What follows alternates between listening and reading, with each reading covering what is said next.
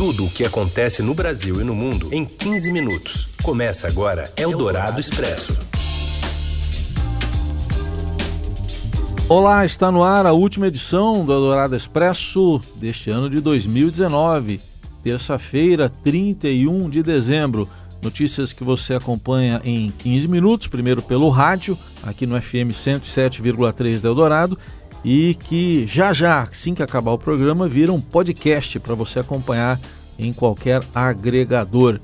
Eu sou Raíssen Abac e nós vamos para os destaques deste último dia de 2019. Eldorado Expresso.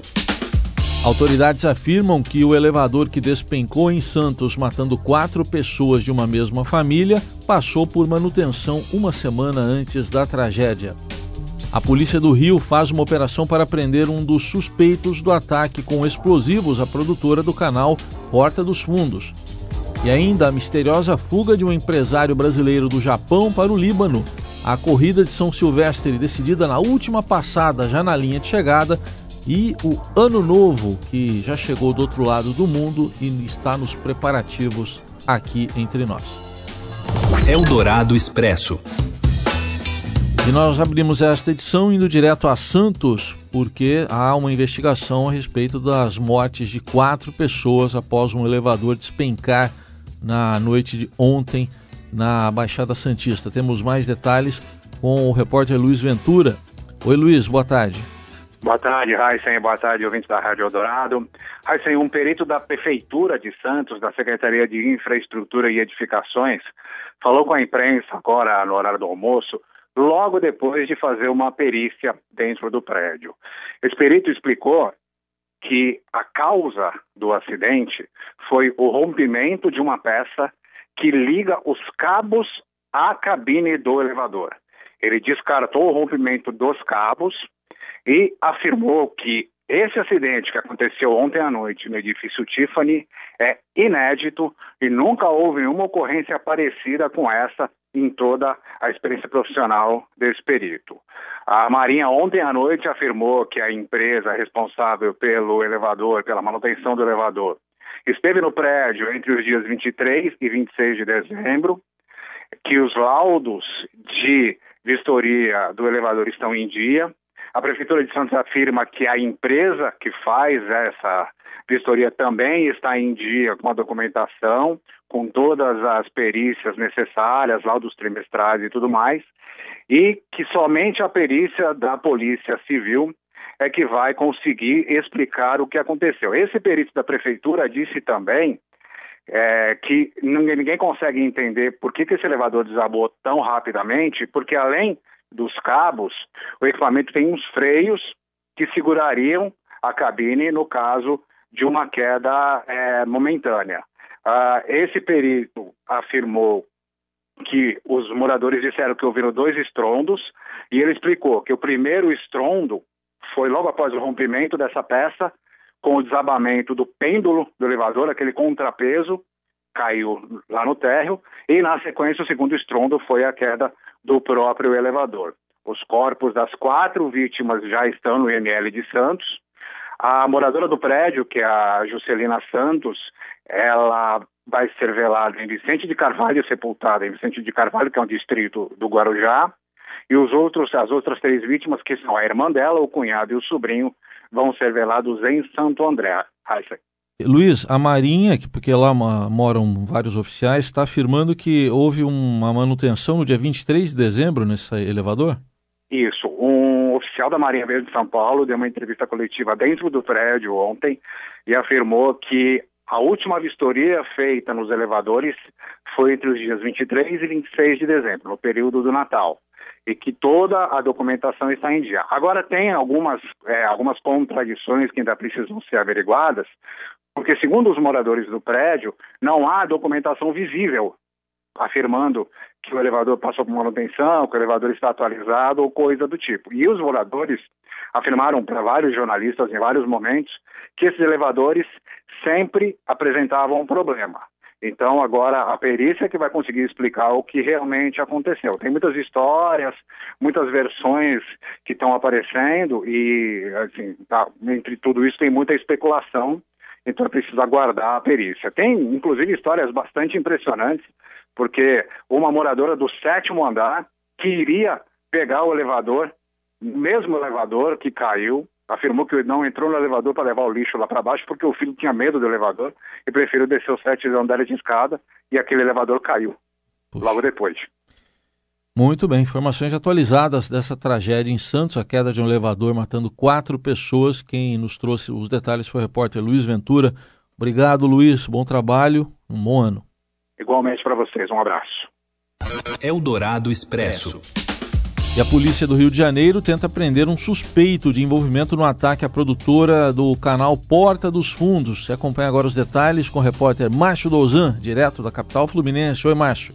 Olá, Heisen, olá a todos a Polícia Civil do Rio identificou pelo menos um dos suspeitos do ataque à produtora do Porta dos Fundos ocorrido na madrugada do dia 24. Na manhã desta terça-feira, último dia do ano, agentes da décima DP foram às ruas para tentar prender Eduardo Fauzi Richard Serkise. Ele foi identificado através da quebra de sigilos telefônicos autorizados pela Justiça e também após a verificação de imagens de câmeras é, da região. É, segundo o delegado titular da décima DP, Marco Aurélio de Paula Ribeiro, é, foi possível identificar o autor uh, porque ele desceu é, do carro de onde partiu os ataques e pegou um táxi é, próximo à região. Ele estava sem máscara no momento, então foi possível identificar o Eduardo Fauzi Richard Serkise.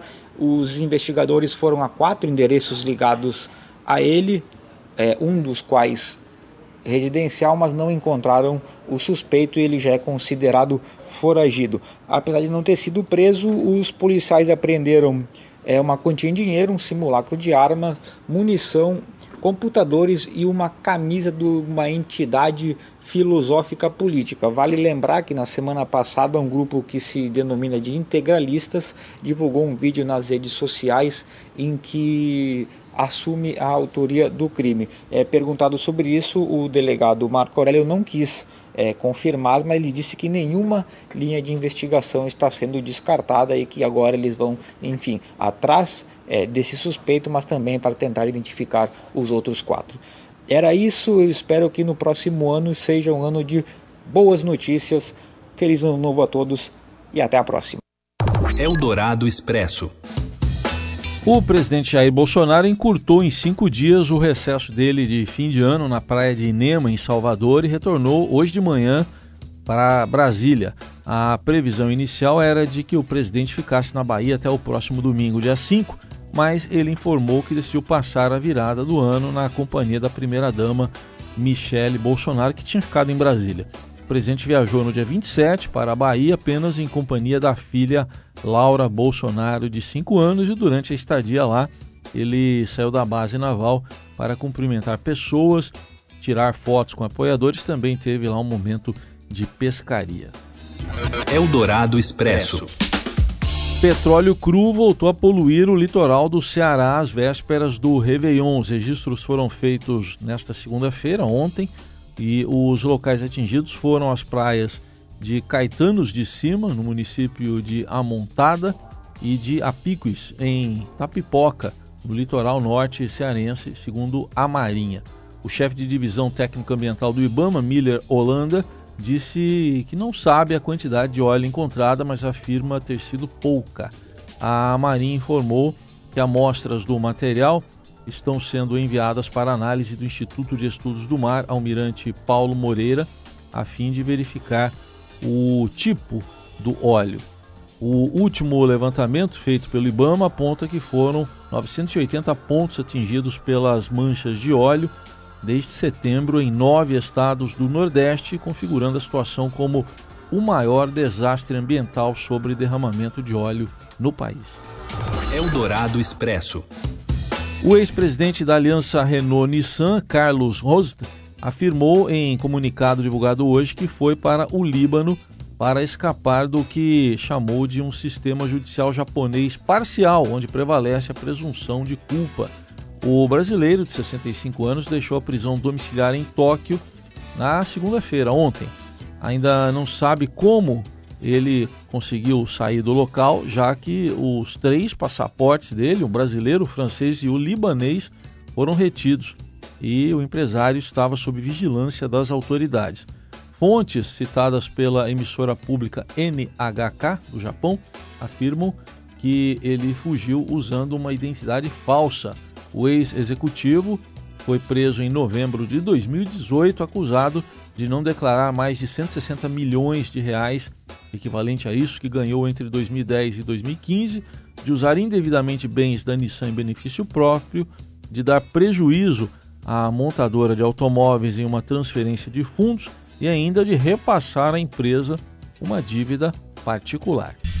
Você ouve Eldorado Expresso. A corrida de São Silvestre deste ano teve dupla vitória keniana e emoção na prova masculina que foi decidida na última passada. As informações chegam com o repórter Ciro Campos. Oi, Ciro.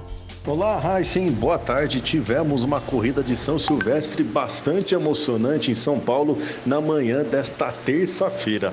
A prova masculina só foi decidida no último passo, nos últimos metros. O keniano Kibiwot Kandie foi o grande vencedor da corrida ao ultrapassar no instante final o competidor de Uganda, Jacob Kiplimo. O Jacob liderou boa parte dos 15 quilômetros, inclusive estava disparado na liderança na subida da Avenida Brigadeiro Luiz Antônio, mas no fim estava administrando o ritmo e não viu que estava sendo ultrapassado pelo concorrente. Já na prova feminina, tivemos uma disputa bastante tranquila. Outro queniano que se deu bem, né? A Brigid Kosgei, que é também a recordista mundial da maratona, liderou do início ao fim a competição e passou em primeiro lugar sem ser ameaçada em nenhum instante pelas adversárias. Já os brasileiros tiveram um papel de coadjuvante na prova. Tanto no masculino como no feminino, a melhor posição de um representante do país foi o 11 primeiro lugar. Entre os homens, quem se deu melhor foi Daniel do Nascimento. Entre as mulheres, a brasileira de melhor posição foi Graziele Zarri. Eldorado Expresso. E o prazo para apostar na Mega Sena da virada termina às 5 da tarde desta terça-feira, pelo horário de Brasília. O sorteio será realizado às 8 da noite nos estúdios da TV Globo em São Paulo. O prêmio é estimado pela Caixa Econômica Federal em 300 milhões de reais e não acumula, diferente dos outros sorteios. Se ninguém acertar os seis números, ganha quem tiver cinco acertos e assim por diante. Eldorado Expresso.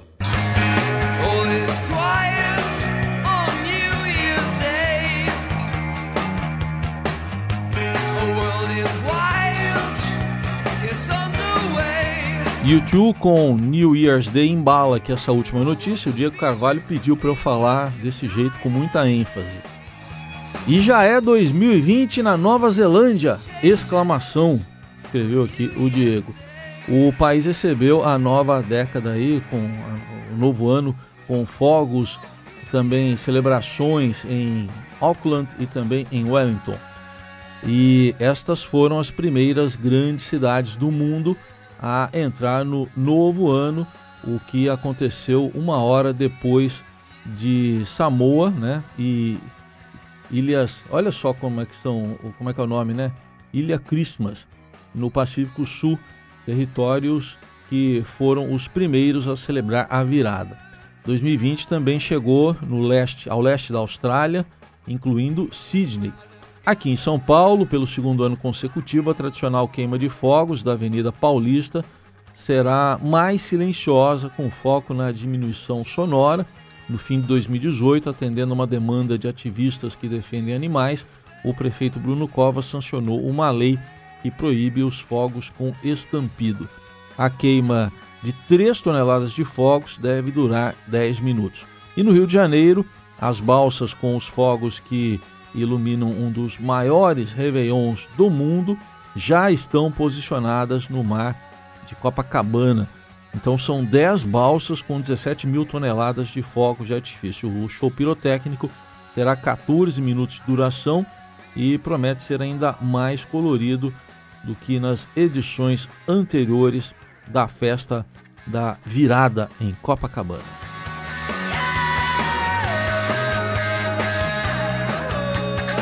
E desejando a você um feliz ano novo, eu, Raíssa Abac, o Afrânio Vanderlei, aqui na mesa de som, o Diego Carvalho na produção e na coordenação, o Moacir Biasi Fields também na central técnica.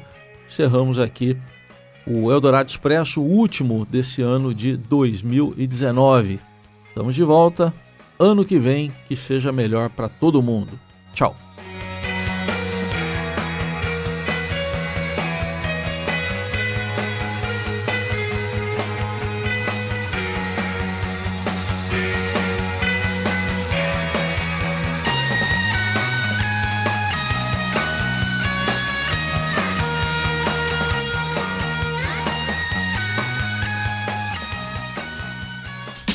Você ouviu Eldorado Expresso tudo o que acontece no Brasil e no mundo em 15 minutos.